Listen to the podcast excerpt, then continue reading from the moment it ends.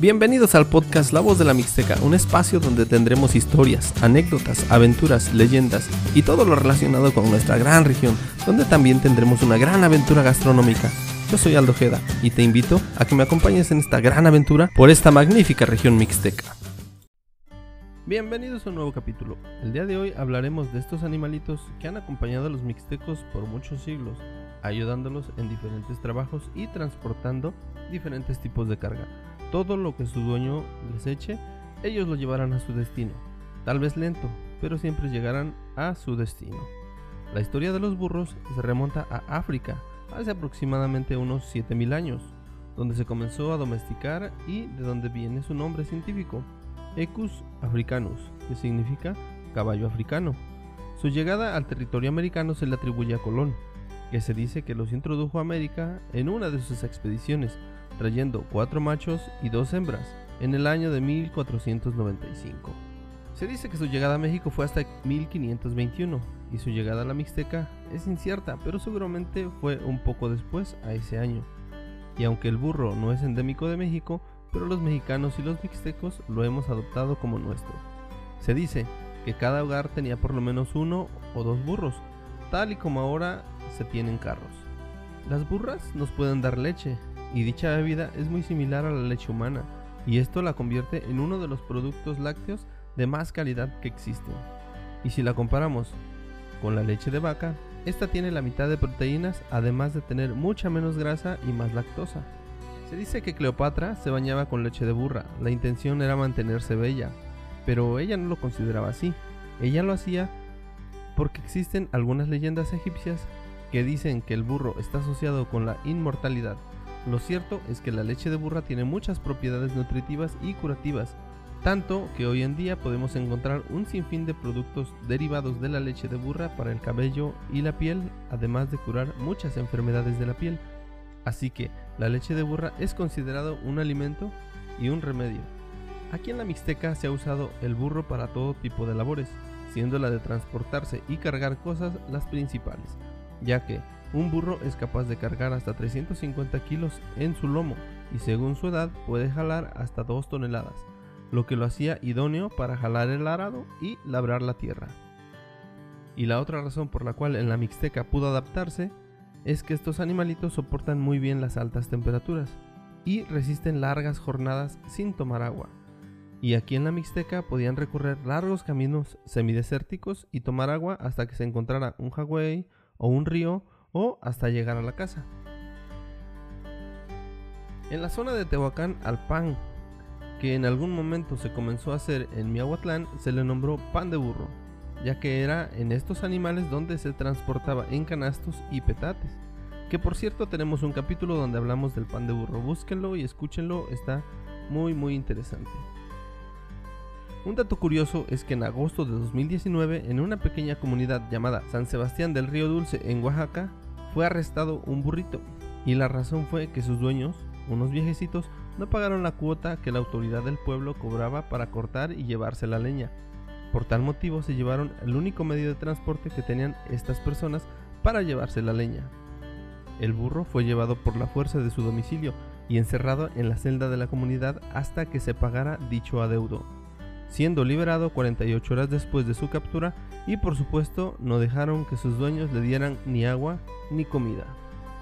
Existen aproximadamente unas 60 especies de asnos en el mundo y en México no nos quedamos atrás. Existe una raza que se dice es mexicana y además que es de nuestra región y esta raza se llama burro mixteco. Se supone que fue una variante del burro criollo, el cual es pequeño pero de gran capacidad de carga, y el burro mixteco es grande, con más fuerza y con más capacidad de carga. Existen aproximadamente 30 animales de los llamados burros mixtecos, y esperan en este año 2021 que se les verifique y se pueda dar a conocer el nuevo burro mexicano, el burro mixteco. La palabra burro viene del griego purros, que significa del color del fuego. Debido a su color pardo rojizo, posteriormente los romanos le llamaron borricus, que significa caballo pequeño. Pero ¿por qué la palabra burro la tenemos catalogada como una ofensa si estos animales son muy nobles y entienden muy bien? De hecho, antes del año 1000 después de Cristo, decirle a alguien burro era un halago, se hacía connotar que era una persona sensata y de buen corazón. Se dice que en la antigüedad, cuando un tigre asustaba a un burro cuando éste estaba comiendo, corría, pero más tarde regresaba a ver qué es lo que lo había asustado, siendo así presa fácil de los tigres. Y así los tigres encontraron una buena manera de cazar a los burros, asustándolos y luego esperando a que solo regresaran. La gente se percató de este hecho y por eso la gente comenzó a decir que los burros eran tontos. Pero la verdad es que son seres únicos, que poseen un olfato muy poderoso pudiendo detectar por medio de su olfato animales a más de 5 kilómetros de distancia y tienen una memoria única, pudiendo recordar antiguos dueños después de hasta los 25 años. Después de que fueron vendidos y pudiendo hacer amistad con animales de otro tipo como caballos, borregos, toros o chivos. Aquí en la Mixteca, si eres o vives en alguna comunidad de la Mixteca, recordarás que hace algunos años comenzaron a comercializar mucho los burros y estos, por la alta demanda, llegaron a tener un precio excesivo y en algunas ocasiones se los llegaban a robar con tal de satisfacer ese mercado que los estaba solicitando. Mucha gente comenzó a especular y a preguntarse por qué el burro comenzó a tener tanta demanda. Lo real es que el mercado chino comenzó a comprar estos animales y como México es uno de los países que más tiene dichos animales, centraron su búsqueda en México y en otros países de Latinoamérica. Pero, ¿qué querían los chinos de estos animales? No es novedad para nadie que los chinos tienen costumbres un poco raras respecto a lo que comen. Y sí, también comen burro. Lo preparan en sopa o bistec y también comen su carne empanizada.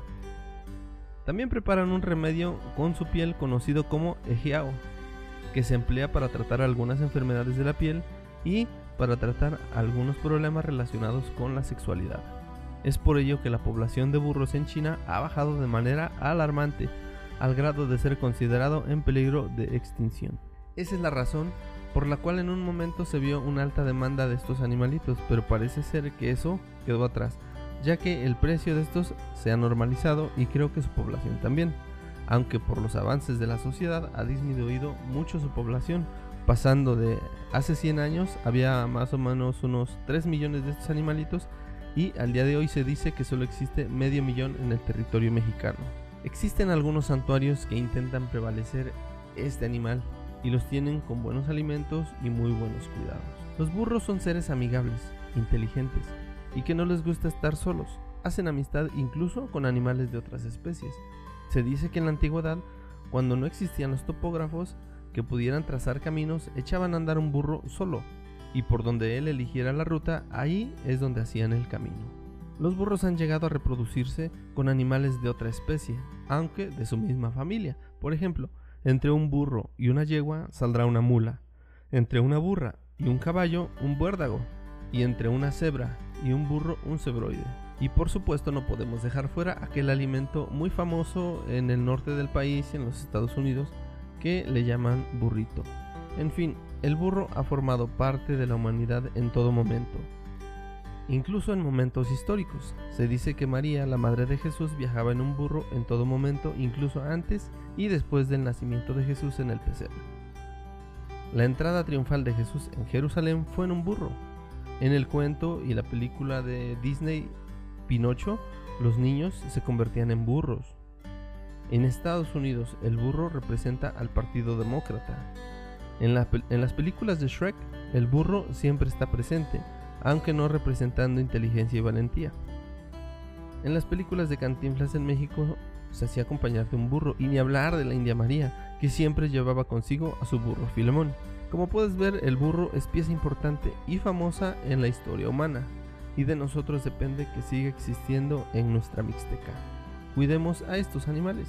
Otro dato curioso es que el sonido que emiten se le llama rebuzno, y a este rebuzno puede llegar a durar hasta 20 segundos y se puede escuchar hasta más de 3 kilómetros de distancia, permitiendo así la comunicación entre ellos.